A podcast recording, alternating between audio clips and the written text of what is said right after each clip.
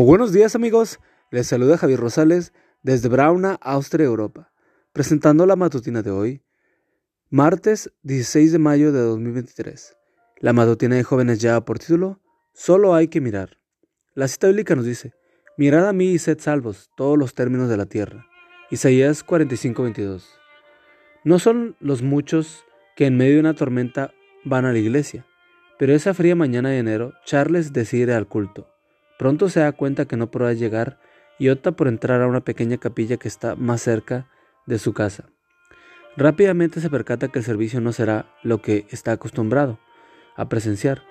Pocas personas están ahí y el predicador no ha llegado.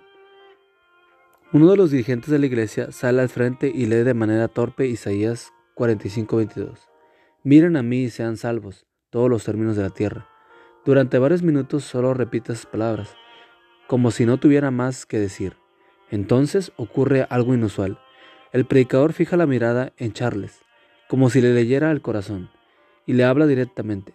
Joven, tú estás en problemas, tu vida es miserable, y siempre lo será a menos que no mires a Jesús. Mira a Jesús. Esa mañana, Charles miró a Jesús.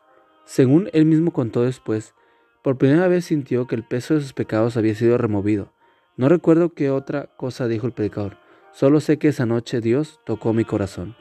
William E. Barclay y Jesús dijo, página 69. Poco imaginó Charles Spurgeon que a partir de ese día Dios lo usaría como instrumento para que miles de personas aceptaran a Cristo como su Salvador. Se calcula que durante los 40 años que Charles Spurgeon predicó el Evangelio, unas 14.000 personas aceptaron a Cristo como su Salvador. Según escribe Heber Locke, Charles tenía unos 18 años cuando comenzó a predicar de Cristo. Testigos de fe real, Testigos de Dios, Relatos de fe real, página 258 a 265. ¿Cuál fue el secreto de su éxito a pesar de su corta edad? Ese 6 de enero de 1850, según él escribió luego, Charles miró a Cristo, Cristo lo miró a él y a partir de ese momento fueron los mejores amigos. ¿Qué te parece si ahora mismo por fe miras a Cristo en la cruz del Calvario? Esa mirada puede marcar el inicio de una amistad que durará por toda la eternidad. Señor, quiero mirarte cada día y tener la seguridad que desde los cielos tú también me miras.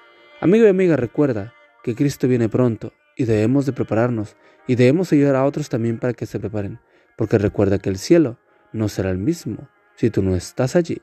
Nos escuchamos hasta mañana. Hasta pronto.